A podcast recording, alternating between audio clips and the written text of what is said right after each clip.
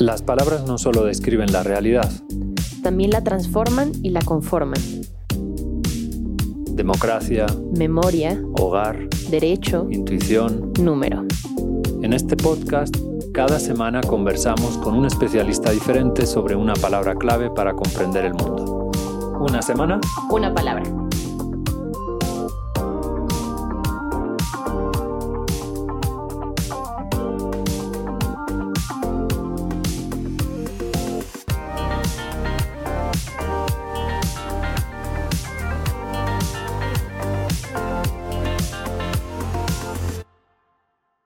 Finales del siglo VIII, en la Corasmia, en el Asia Central, en los lindes con las estepas kazajas y cerca del mar de Aral, nació uno de los grandes matemáticos y astrónomos de la historia, Abu Abdallah Muhammad ibn Musa al-Juarizmi. Su apellido, al-Juarizmi, se dice, dio nombre a uno de los procedimientos lógicos y matemáticos por excelencia, el algoritmo. Otros dicen, sin embargo, que algoritmo procede del latín algoritmus y este del griego aritmos, número. Al-Juarizmi fue director de la Casa de la Sabiduría en Bagdad, el centro intelectual más importante de la tierra durante la Edad de Oro del Islam y es considerado uno de los padres del álgebra. Hoy en día queremos llegar a algún lugar y el algoritmo de Waze nos dice qué rutas tomar. O queremos comer fuera y el algoritmo de Maps este, nos dice qué restaurantes podemos comer. O está, queremos estudiar algo y el algoritmo de Google nos dice qué universidades podemos estudiar. O queremos encontrar a nuestra pareja perfecta y el algoritmo de Bumble nos dice entre qué personas podría estar. Los algoritmos tienen mayor peso hoy que antaño. Cada vez tomamos más decisiones determinados por esta herramienta lógica matemática. Pero ¿qué es realmente un algoritmo? ¿Para qué sirve? ¿En qué sentido nos determina? ¿Son los algoritmos objetivos? Para tratar de responder a estas y a otras preguntas parecidas en torno a la palabra algoritmo, hoy nos acompaña Silvia Guardati. Silvia Guardati Buemo es maestra en Ciencias en Ingeniería Eléctrica por el CINVESTAF, especializada en algoritmos, estructuras de datos e ingeniería de software. Es autora de numerosos libros de textos, entre los que destacan Estructuras de datos de la editorial McGraw-Hill, Estructura de datos, algoritmos en C++, editorial Pearson, From Zero to Infinity, Learn to Program in Java, eh, en Amazon, entre otros. Entre otros muchos. Además, es profesora del Departamento Académico de Computación del ITAM desde 1988. Muchas gracias, Silvia, por estar hoy con nosotros. No, al contrario, gracias por la invitación. Preparando esta entrevista, leíamos, leí que seguir una receta para hacer un mole podría ser considerado un algoritmo de la vida cotidiana o que, eh, o que seguir las recomendaciones que sugiere una guía para viajar al Tíbet quizás es un algoritmo aplicado a la vida cotidiana o que saber cómo me debo lavar las manos y de qué modo para evitar eh, contraer el COVID podría ser considerado una, un algoritmo de la vida cotidiana. Es, es, está, Es ¿Estoy así. bien o estoy mal? Es perfecto, así es.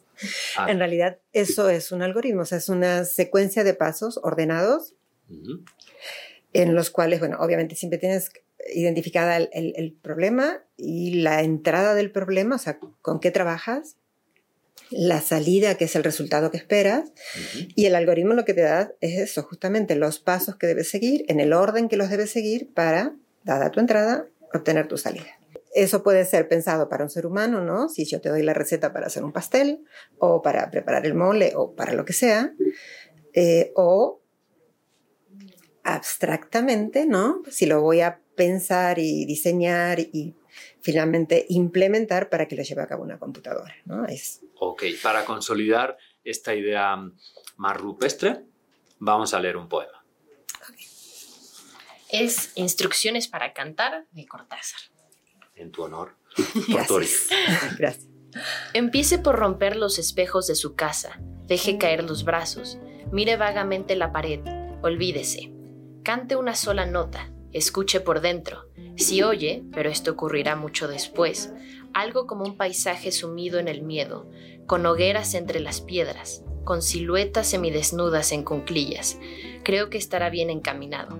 Y lo mismo si oye un río por donde bajan barcas pintadas de amarillo y negro, si oye el sabor del pan, un tacto de dedos, una sombra de caballo. Después, compre solfeos y un frac, y por favor no cante por la nariz, y deje en paz a Schumann. Nosotros estamos todo el día trabajando tratando de que nuestra voz no sea nasal, pero a veces lo logramos, a veces no. ¿Es esto también un algoritmo, este poema de Cortázar? Cuando nos está dando instrucciones para aprender a cantar. Sí, lo que pasa es que ese es un poema, ¿no? Hay demasiado sentimiento y demasiada humanidad inmerso. Eh, es poco cuantificable, poco ¿no? Eh, preciso, porque hay muchas formas de interpretar cada una de esas instrucciones. Em, y en todas creo que influye el sentimiento, ¿no? Entonces, eh, digamos, el, algoritmo es más eh, con la intención siempre de resolver un problema. Es una forma poética, si quieres, de describirlo, pero bueno, normalmente los ejemplos de la vida diaria se ajustan más a, ¿no? El llegar de aquí a tu casa, ¿no? Que son pasos precisos que exigen cierto orden, porque no puedo empezar diciendo que el paso es abrir la puerta de mi casa, no, primero salir del ITAM, ¿no? O sea, no son solo los pasos, sino el orden. Em, entonces, digamos, como que el concepto de algoritmo es un poquito más objetivo, menos, Muy bien. menos eh, poético. Ok, entonces tenemos una serie de una meta o un problema, también puede ser una meta, no necesariamente un problema, sí, sí, sí. unos inputs, unas circunstancias, un proceso ordenado encaminado a un resultado. ¿no? Exactamente. Ok, entonces, ¿para qué nos servirían? ¿Para alcanzar nuestras metas de forma más eficiente? O... Claro, y digamos, lo que garantiza es que si, si tú diseñaste un algoritmo que realmente alcanza la solución, ese algoritmo lo puede aplicar cualquier otra persona, ¿no? Si estás pensando en personas o cualquier otra computadora puede ejecutarlo y estás resolviendo el, mismo problema muchas veces, ¿no? Y ya tienes como garantizada tu solución. Es decir, si, si tú ya, ¿no? Ya sea la receta del mole o ya sea un, un algoritmo súper simple, ¿no? Cómo calculo el promedio de cinco números si yo ya hice el algoritmo, está aprobado, pues para que tú o tú o tú se cuestionan cómo calcular, ¿no? Ya está el algoritmo, ya está implementado, cualquiera lo ejecuta, ¿no? Entonces generalizas. Acabas de decir dos palabras que me importan mucho. A ver. Acabas de decir, ya está el algoritmo y ya está aprobado. Es, es que esas ¿Qué me quieres decir con, todas, con esas dos cosas? Porque es súper delicado. Hay muchos algoritmos que uno dice, esto no funciona. No, no, no, a ver. ¿Sí? Eh, incluso me adelanté porque las pruebas, ver, las pruebas es, es una etapa súper valiosa, súper importante en lo que es todo desarrollo de software, ¿no? ¿En qué consisten para los que no son Es eh, tratar de demostrar que tu solución es correcta, completa, ¿no? eficiente, eficaz, o sea, tiene muchos aspectos que tendríamos que cuidar. Em, que finalmente es lo que tú haces y haces el mole. También quieres probarlo, ¿no? Después que aplicaste la receta de tu abuelita, quieres decir, eh, me salió bien o me salió mal, ¿no? O me faltó, me sobró y ajustas. Em, pero regresando al mundo de los algoritmos que los pensamos para ejecutar a través de una computadora, el, el diseño del algoritmo es de lo primero que haces, ¿no? O sea, tú analizas el problema, Luego diseñas la solución. Como parte de la solución está el algoritmo, no es lo único, pero bueno, está el algoritmo. Eh, ese algoritmo lo debes de probar. Hay diferentes técnicas en las que tú intentas demostrar que para ciertas entradas tu solución siempre es la correcta, ¿no? Y además también prevés los casos en los que podría provocar error. Eso se supone que te anticipas, ¿no? a los posibles errores.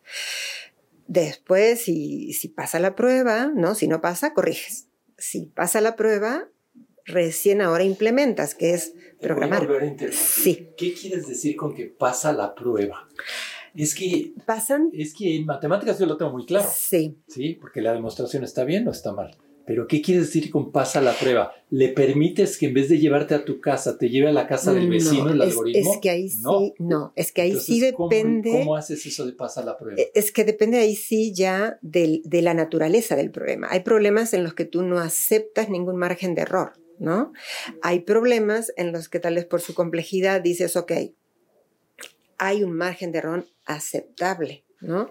Incluso hay algoritmos en el área de la inteligencia artificial donde tampoco eh, tú puedes garantizar una respuesta, ¿no? O sea, el algoritmo va eh, como anticipándose y, buscando diferentes alternativas de solución, pero tal vez para otra entrada como que elige otra ruta y llega a otra posible solución. Entonces ahí sí nos estamos metiendo más en temas más técnicos, digamos, pero bueno, así en, en términos generales, el pasar la prueba es que el algoritmo no arroje error, eh, para el conjunto de casos de prueba que el diseñador haya planteado. ¿no? Y ahí está la habilidad del ingeniero en anticiparse a la mayor cantidad posible de errores que puedan presentarse. ¿no? Hoy cuando oímos hablar de algoritmo pensamos en Netflix, en YouTube, en Spotify, etcétera, etcétera. ¿no? Como todas estas plataformas nos recomiendan contenidos eh, según algoritmos. ¿Cómo funcionan? ¿Cómo estás explicando o es que, digamos, em, exactamente cómo funcionan sus algoritmos, no sé, pero básicamente lo que hacen muchos de esos algoritmos es eh, como llevar alguna, algún registro de tus gustos y en función de eso va como ponderando y va buscando material parecido a lo que a ti te gustó, ¿no? Que para mi gusto es como muy invasivo, pero eso ya eh, aparte. Justo de esos temas luego me salió una duda. Hay un documental en Netflix que se llama The Social Media Dilemma, muy recomendable. Este, y una de las cosas de las que habla son de los buscadores de internet y también YouTube, este, y las problemáticas que pueden traer. Y como a veces pensamos que si buscamos desde dos dispositivos distintos la misma información nos va a arrojar las mismas páginas, pero pues esto no siempre pasa porque justo los algoritmos que van analizando tus búsquedas, tu actividad en el Internet, te van dando la información como más adecuada para ti, que ha llevado a gente que busca sobre la esfericidad de la Tierra y encuentra páginas científicas que lo explican bien, y luego otra persona hace la misma búsqueda pero resulta que había pasado las semanas pasadas investigando teorías de conspiración, lo que quieras, y entonces encuentra más páginas sobre que la Tierra es plana. Este, y también, por lo menos en el Twitter de Estados Unidos, las noticias falsas se extienden seis veces más rápido que las verdaderas. Y pues ahora vivimos en este mundo de la posverdad, los otros datos y las fake news, y a mí me interesaría mucho saber si los algoritmos han tenido como un rol que jugar en esta transformación y si sí, si hay algo que se está haciendo actualmente para moderar ese impacto.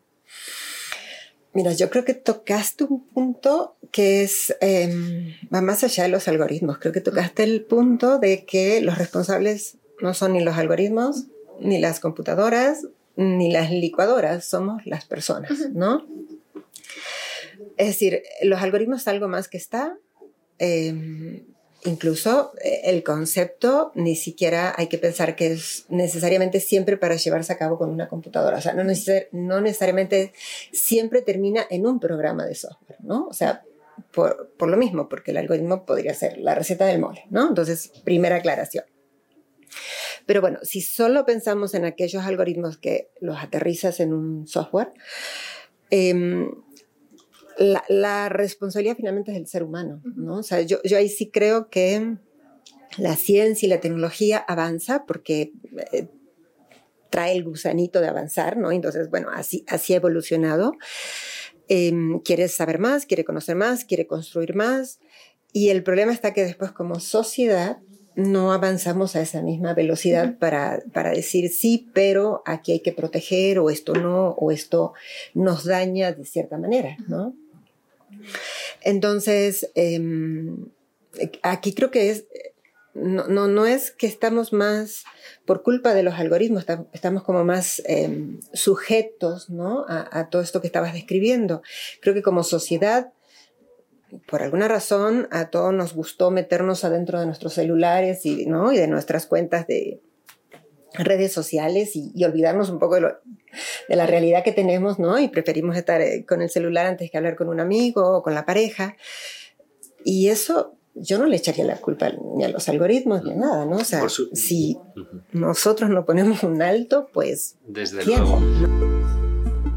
Quizás es el momento ya de conocer un poquito mejor también desde el punto del lado de las matemáticas cómo funciona Ah, no, el yo no les voy a explicar cómo funciona un ah, algoritmo para nada, ¿sí?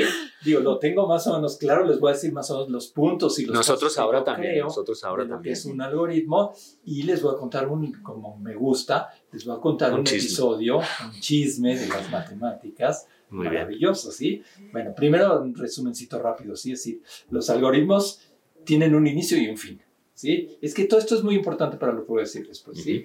Luego funcionan en secuencia, es decir, empieza uno y hay una secuencia, así. No se puede uno poner los zapatos y después los calcetines. Eso no funciona. Entonces, eh, tiene una secuencia, ¿sí? Luego, las secuencias son muy concretas, ¿no? Es decir, cada paso no es muy grande, pero es muy claro y dice exactamente lo que tiene que hacer, ¿sí?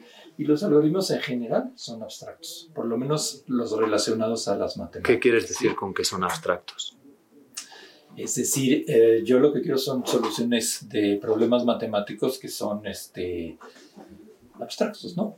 Entonces mis algoritmos tienen que ser abstractos, ¿sí? No, no te dicen, ponle media cucharadita de azúcar, no, no, no, no.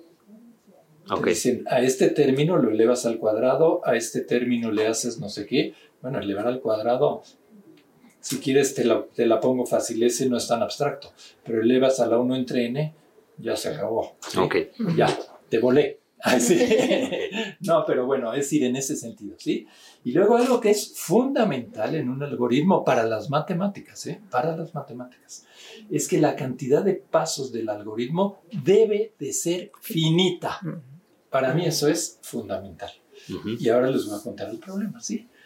Este, digamos, esta historia empezó propiamente en 1852 cuando un alumno de un connotado matemático de Morgan le presentó, le hizo una pregunta a su profesor.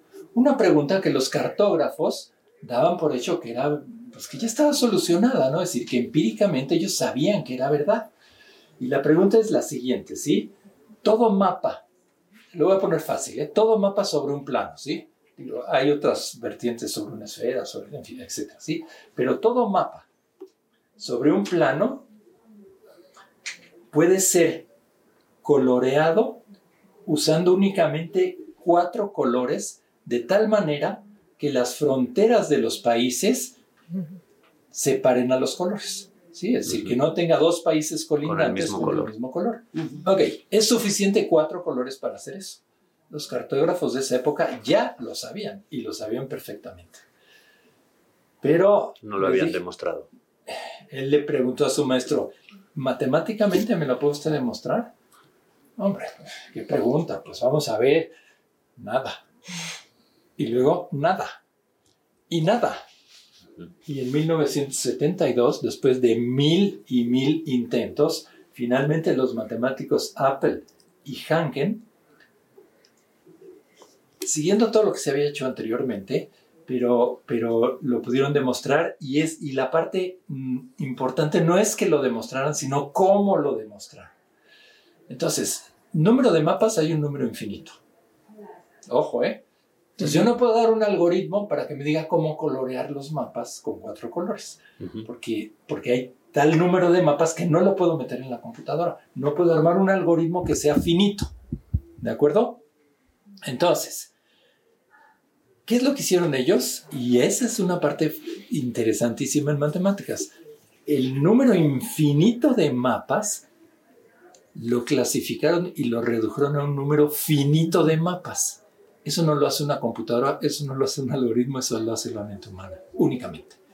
Una vez que tuvieron el número finito de mapas, aplicaron un algoritmo que les dijo, ok, en este caso, lo corrieron Creo que cuando lo hicieron fue en 1970 y tantos y usaron una, unas, aquí lo tengo anotado, unas 1200 horas de tres computadoras. Eran más lentas en esa época las computadoras, pero de todas maneras, digo, 1200 horas de tres computadoras es mucho tiempo.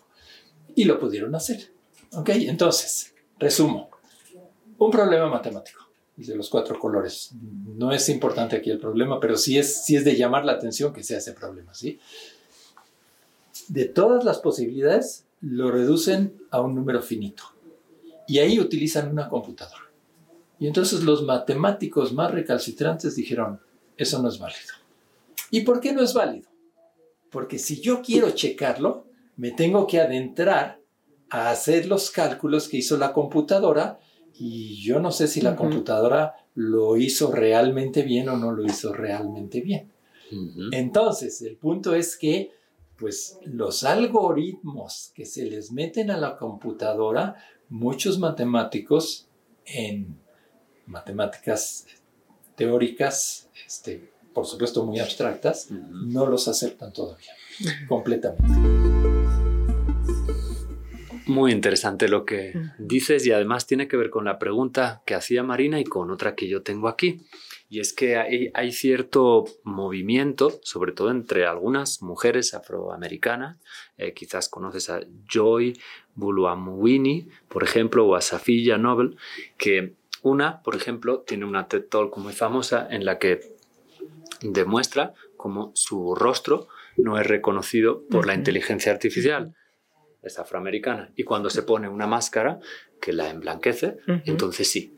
Y otra eh, escribió un libro que se y otra escribió un libro que se llama que se llama Algoritmos de, opresión, en donde justamente eh, se pregunta por qué cuando ella escribía en internet, ahora ya cambió porque lo probé antes de venir, eh, chicas negras, literalmente, pues le enviaba a páginas pornográficas o cuando escribía Michelle Obama le aparecía el autocompletado mm, mono o cuestiones autocompletados racistas ¿no? que ellas denuncian como eso, ¿no? Como algoritmos de la opresión, ¿no? ¿Qué, qué dirían ustedes al respecto? ¿Cómo, cómo, se puede, ¿Cómo se pueden eliminar esos sesgos eh, que tienen algunos algoritmos eh, y que, por ejemplo, nosotros mm, utilizamos día a día cuando buscamos en Google, eh, pues no sé, un restaurante para pues, cenar, ¿no? ¿Puedo? Ok, y luego... Yo ahí regreso a mi pregunta de, de cuándo está aprobado un algoritmo porque esa es la cosa, ¿no? Es ahí está teniendo errores el algoritmo. Entonces yo, y ese, es, y ese es exactamente el punto de los matemáticos que no aceptan esta demostración del problema en los cuatro por colores. Sí, por eso lo Porque dicen que precisamente el algoritmo, pues, ¿cómo saben que está bien? Ya.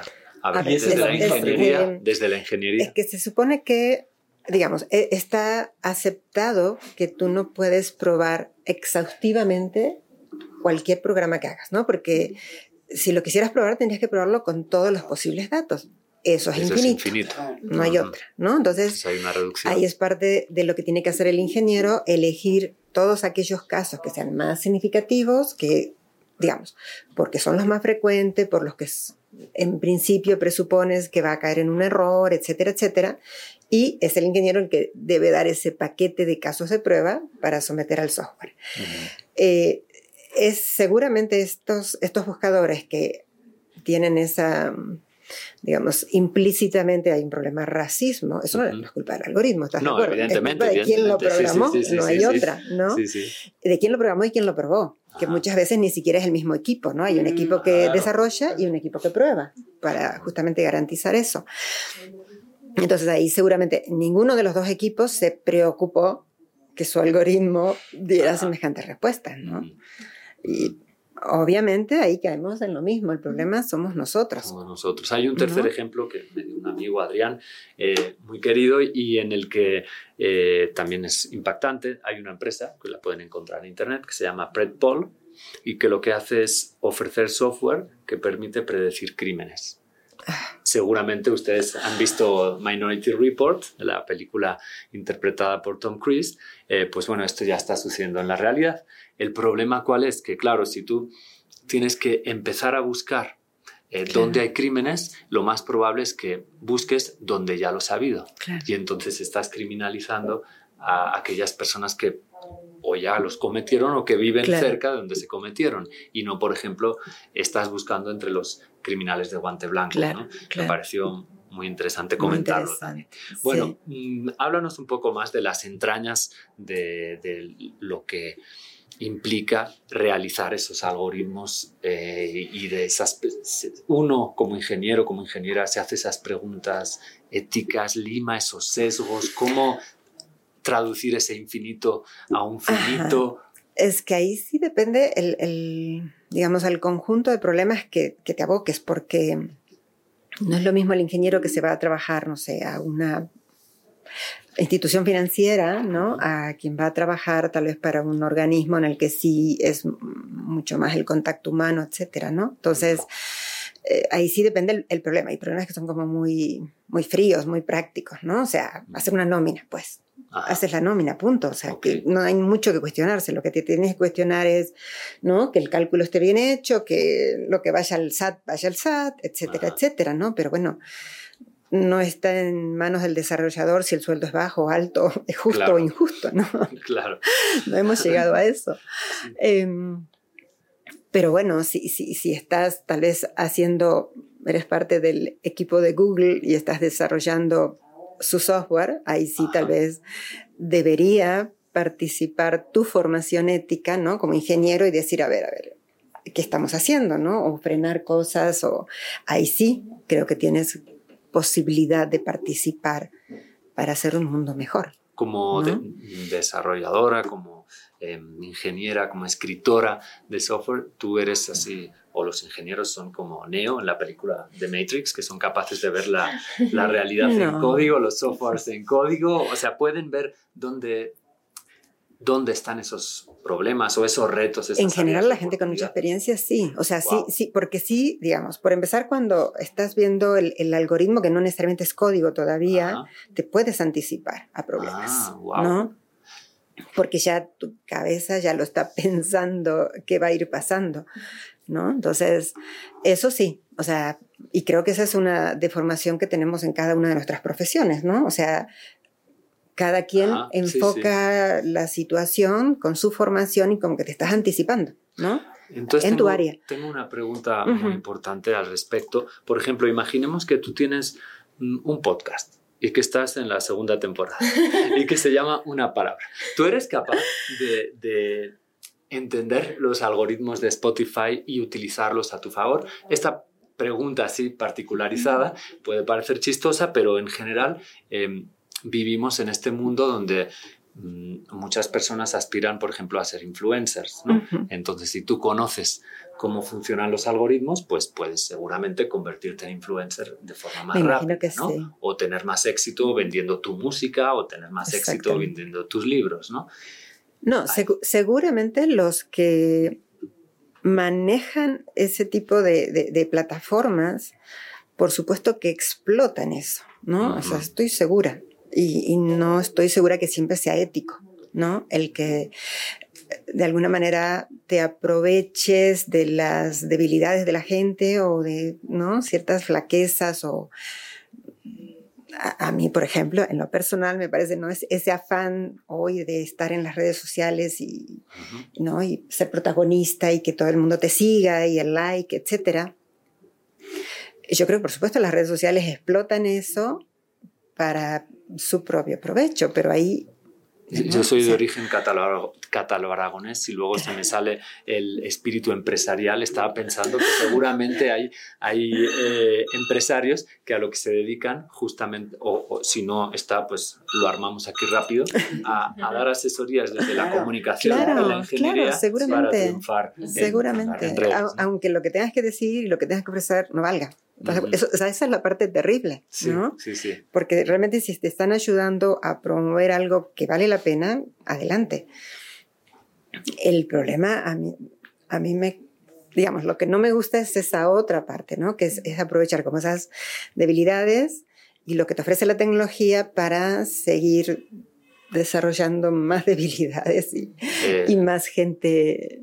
Hablas de debilidades mm, espirituales, interiores. ¿O a qué te refieres? sí, no, no. necesidades. necesidades, exacto, ¿no? Ese afán a veces de, de, estar en la pantalla, ¿no? Aunque sea la del celular de tus vecinos, o sea, creo que ahí hay algo que como personas nos está diciendo, ¿no? Supongo, Margarita, que es así. A mí me surgió una duda más técnica, este, pero ¿cuál es la diferencia entre un algoritmo y un código? Es que el código es lo que sigue, ¿no? O sea, el, digamos, si, lo pienso en términos de desarrollo de software, tú ante un problema lo analizas em, y analizar significa tratar de entenderlo, ¿no? Cuáles son tus entradas, cuál es tu salida, cuáles son, ¿no? Lo, lo que estás intentando resolver. Luego, el, haces el diseño de la solución, que en parte son los algoritmos, que son esa secuencia de pasos, pero bueno, también identificas entradas de datos, o sea, en el diseño hay muchos otros elementos, ¿no? Si eso está probado, ¿no? Con algunas técnicas que aplicas en ese nivel, luego ya pasas a la implementación, que ahí sí es cuando generas el código, ¿no? Ya sea que lo vayas a hacer en Java, en Python, lo que tú elijas, ¿no? Bueno, y hay otros, otras herramientas. Y ahí sí ya generas el, el, producto de software, que es el que la computadora puede ejecutar. ¿no? Hasta ahí está, digamos, hasta llegar al, al, nivel del código es para las personas. ¿no? Estás hablando de que lo entienden otros, otras personas. Bueno, estábamos hablando de, esta cuestión de, de, estas necesidades interiores que a veces um, rigen nuestras decisiones, a veces buenas, a veces no tanto.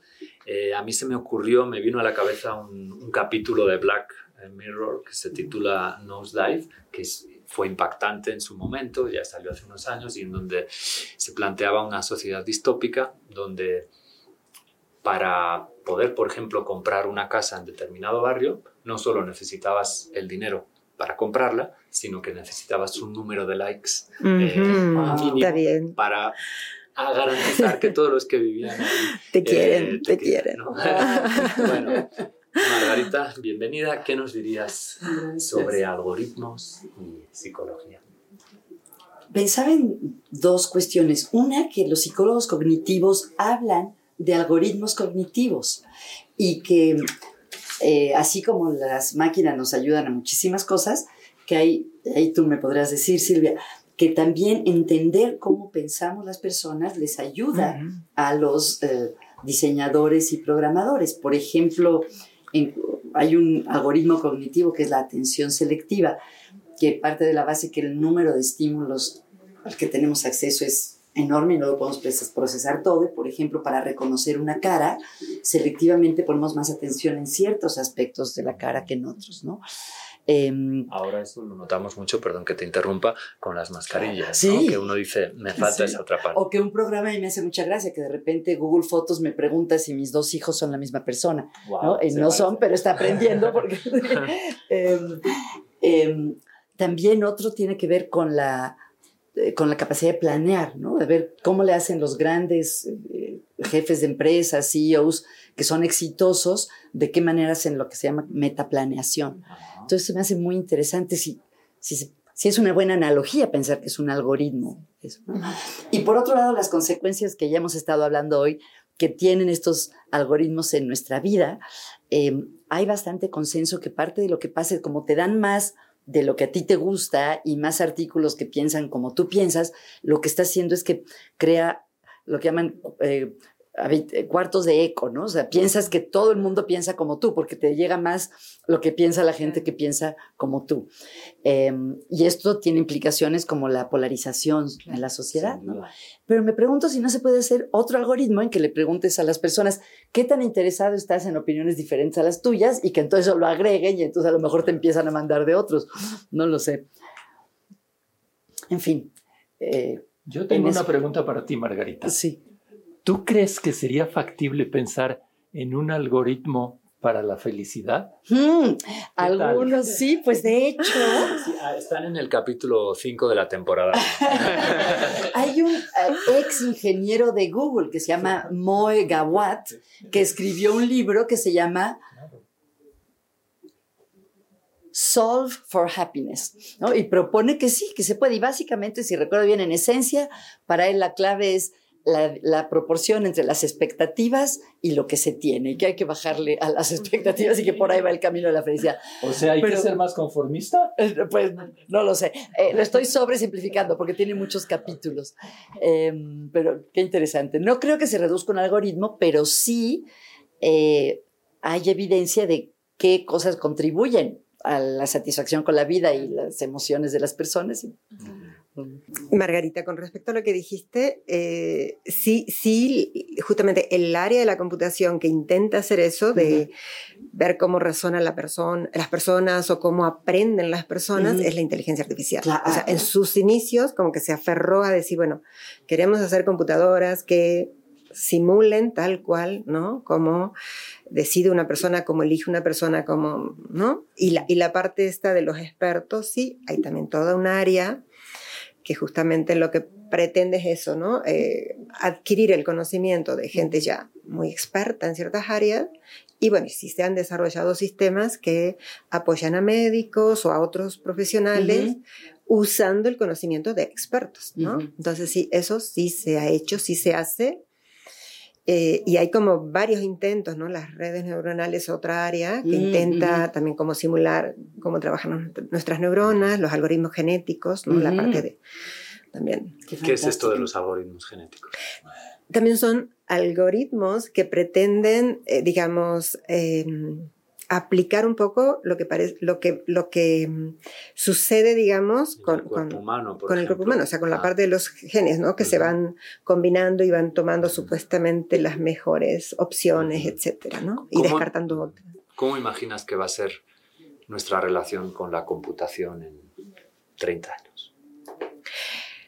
Ponlo en 10. Bueno, dije 30, bueno, en 10. Bueno, tenemos, digamos, si quitamos posibles guerras y, problemas ambientales serios, ¿no? Y sobrevivimos. exacto, si sobrevivimos, creo que va a ser muy intenso. ¿En qué sentido? En que yo creo ¿Cómo te lo imaginas ese mundo? Mira, toda la parte del desarrollo de, de, robots humanoides está como así muy, muy fuerte. Entonces, yo creo que, mm, por un lado, eso, en, en, la, en, las, en los países ricos, mm, creo que va a tomar una importancia muy, muy grande, ¿no? De, eh, no sé, el cuidado de personas, el, la compañía, ¿no? O sea, incluso mm, mejor amigos humanoides y no, no humanos que te compliquen la vida. Incluso amantes, como aparece en la saga de la fundación de Isaac Asimov. Es que incluso hace poco... Eh, yo no lo verifiqué, salió la noticia, yo la verdad no, no, hice una búsqueda exhaustiva de qué tan cierto era o no, de algún eh, australiano que exigía poder casarse con su amante humanoide, porque bueno, finalmente eh, compartía la vida con él, etcétera, etcétera. Y, ¿no? y dices, bueno, ¿se puede, no se puede? y está o no está, ¿no? Trae cosas fascinantes. Hace poco eh, supe de un caso de verdad de una persona que tenía una muñeca robótica y surgió el asunto de si eso se considera una, infidelidad o no. Claro. ¿no? ¿Qué implica para la relación? Si te denuncia una muñeca eléctrica, tu segunda muñeca eléctrica, porque tienes dos por infidelidad. Oiga, ¿les puedo preguntar algo? Es que, ¿cómo he deseado esta oportunidad para preguntarles a Carlos y a Tisile? Eh, a mí me ha interesado mucho una rama de la psicología que se llama psicología narrativa, que habla de la importancia que tiene cómo narramos nuestra experiencia para construir nuestra identidad, nuestra manera de, entender el mundo. Eh, y esta surge del trabajo de un psicólogo norteamericano que se llamaba Jerome Brunner, eh, que era psicólogo cognitivo y en los años 80 decía que la psicología estaba abusando de la metáfora de la computadora porque viendo que en muchas maneras sí, nuestra mente funciona como una computadora, pero decía que hay diferencias y que la diferencia principal es que una computadora no puede narrar y generar sentido o significado. Y esto fue hace mucho tiempo y yo me pregunto, ¿sigue siendo cierto o las computadoras de hoy sí pueden narrar, pueden generar sentido y significado de la información? Jamás como un poeta. Yo diría que a ese extremo no. O sea, sí han ido evolucionando mucho en que eh, los algoritmos ahora hay, hay, hay, ciertos tipos de algoritmos que pueden como corregir lo que hacen en función de su propia experiencia, ¿no? Como que van guardando resultados de lo que hacen y, y como que se autocorrigen, ¿no? Pero de ahí a, a decir que hoy por hoy pueden generar así significado. No, yo, yo. Entonces nos quedan unos añitos más. Yo también que tenía una pregunta que les quería hacer a todos ustedes porque leyendo el, pues la semblanza de Silvia, ¿no? Pues calculé 32 años de docente aquí en el ITAM, pero pues imagino los que lleva Carlos, los que llevas tú, yo ya llevo 10. Y los que, pero en general en la vida, en general en la vida. Y, eh, Eso sonó feo.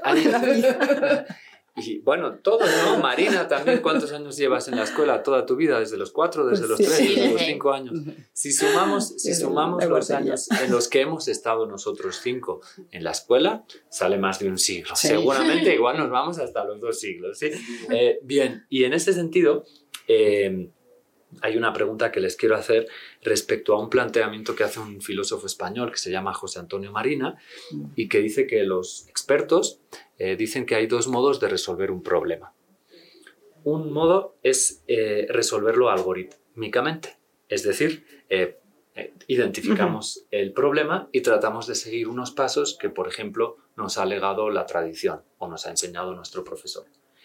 Y hay otro modelo, que es el modelo heurístico, que le llama él, y que procede de la palabra eureka, esta célebre expresión que dijo Arquímedes en uno de sus descubrimientos, eh, y, que tiene que ver con un procedimiento en el que encontramos la solución a un problema sin seguir un protocolo, un instructivo, una secuencia de pasos previa dada. Es un tipo de resolverlo de resolución mucho más creativa ustedes como estudiantes, como profesores, como esos dos siglos que entre los cinco seguro que sumamos eh, dentro de las escuelas, ¿con qué se sienten más cómodos a la hora de enseñar o aprender? ¿Con un tipo de pedagogía encaminada a enseñar instrucciones para resolver problemas o más bien un tipo de pedagogía en el que planteamos problemas y simplemente orientamos a nuestros alumnos o amigos a que traten de resolverlos como ellos puedan.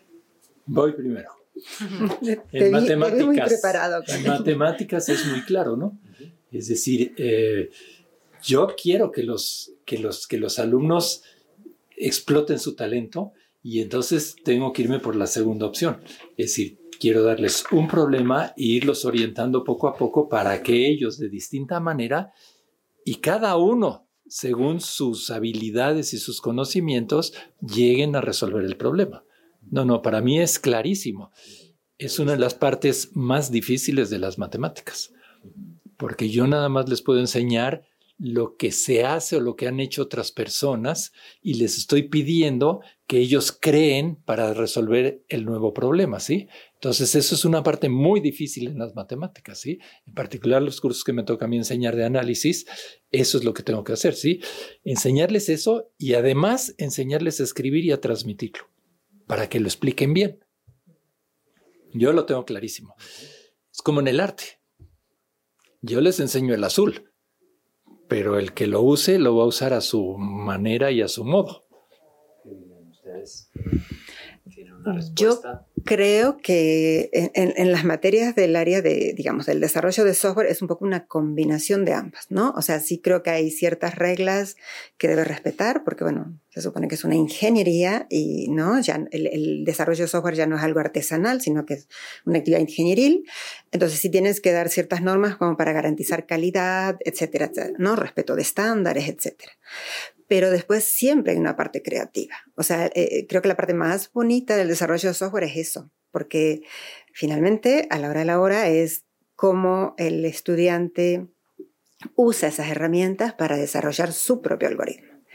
Y todos los semestres te sorprende a alguien con una manera diferente y dices, qué maravilla, ¿no? O sea, uso esos elementos, pero de una manera que ni se te hubiera ocurrido. La, etimología de, la etimología de ingeniería, de ingeniero, tiene que ver con que eh, engine, ¿no? que pues, etimológicamente significa lo que tiene es una máquina que se mueve a sí misma. Mm. a mí me gusta más pensar que la etimología de ingeniero tiene que ver con que uno tiene al genio dentro.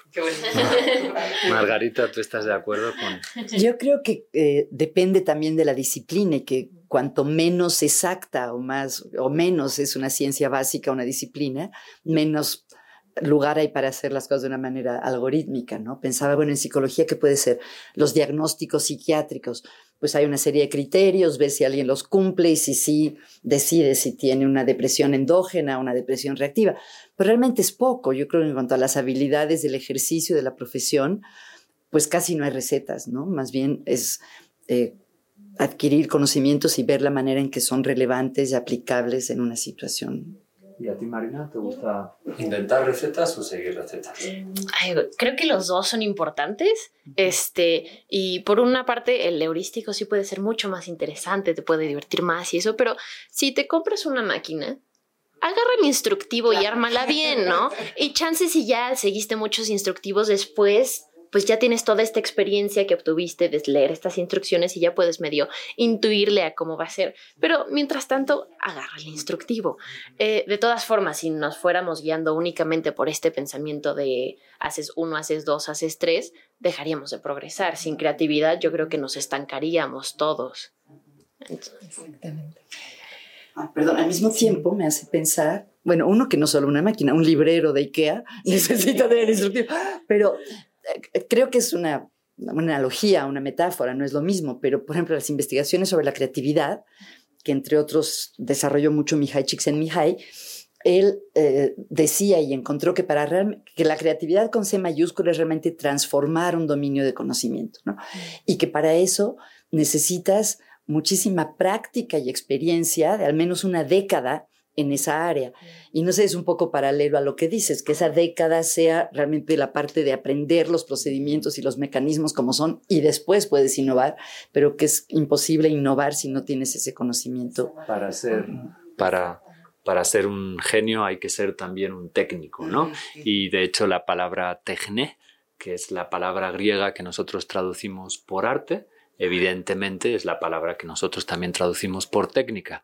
Para nosotros técnicos y artistas eh, los imaginamos en polos opuestos, pero para los griegos artesanos, artistas y técnicos, ingenieros, eran los mismos, o al menos se referían a ellos con las mismas palabras. Pensemos en Dédalo y en todos esos artistas ingenieros.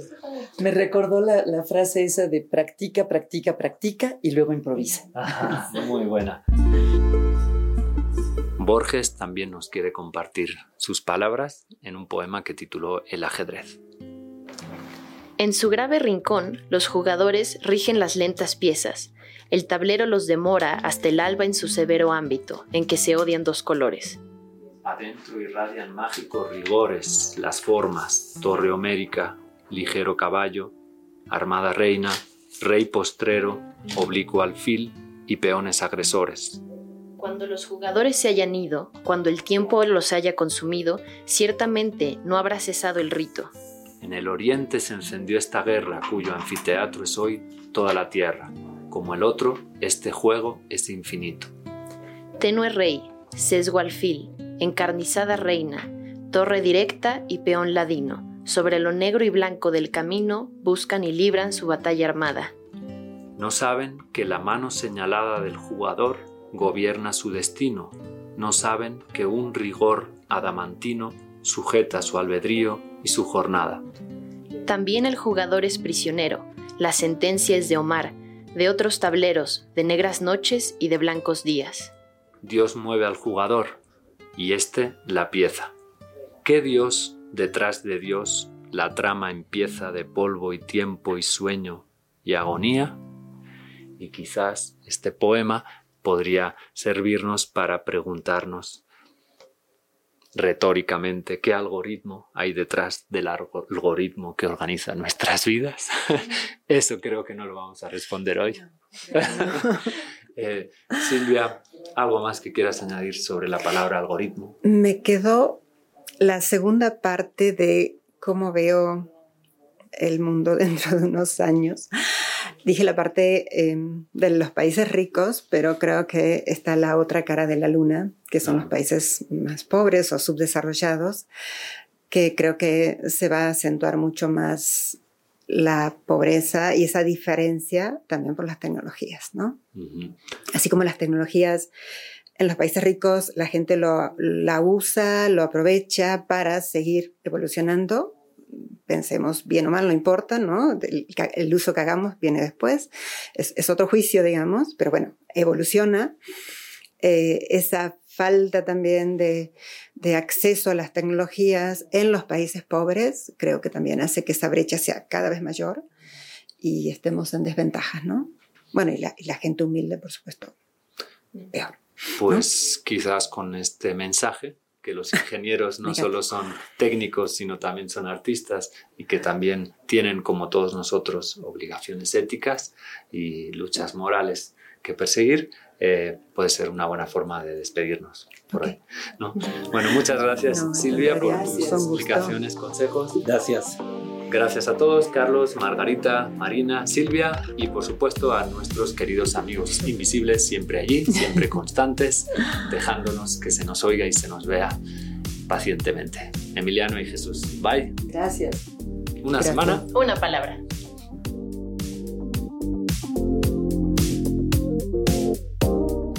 Programa ha sido posible gracias a la colaboración del Departamento Académico de Lenguas y el CARLE, el Centro ITAN de Estudios del Bienestar, el Departamento de Matemáticas y la Dirección de Desarrollo y Comunicación Institucional. Y por supuesto también de nuestros amigos invisibles que ahí detrás, Emiliano y Jesús, nos apoyan todo el tiempo. Una semana. Una palabra.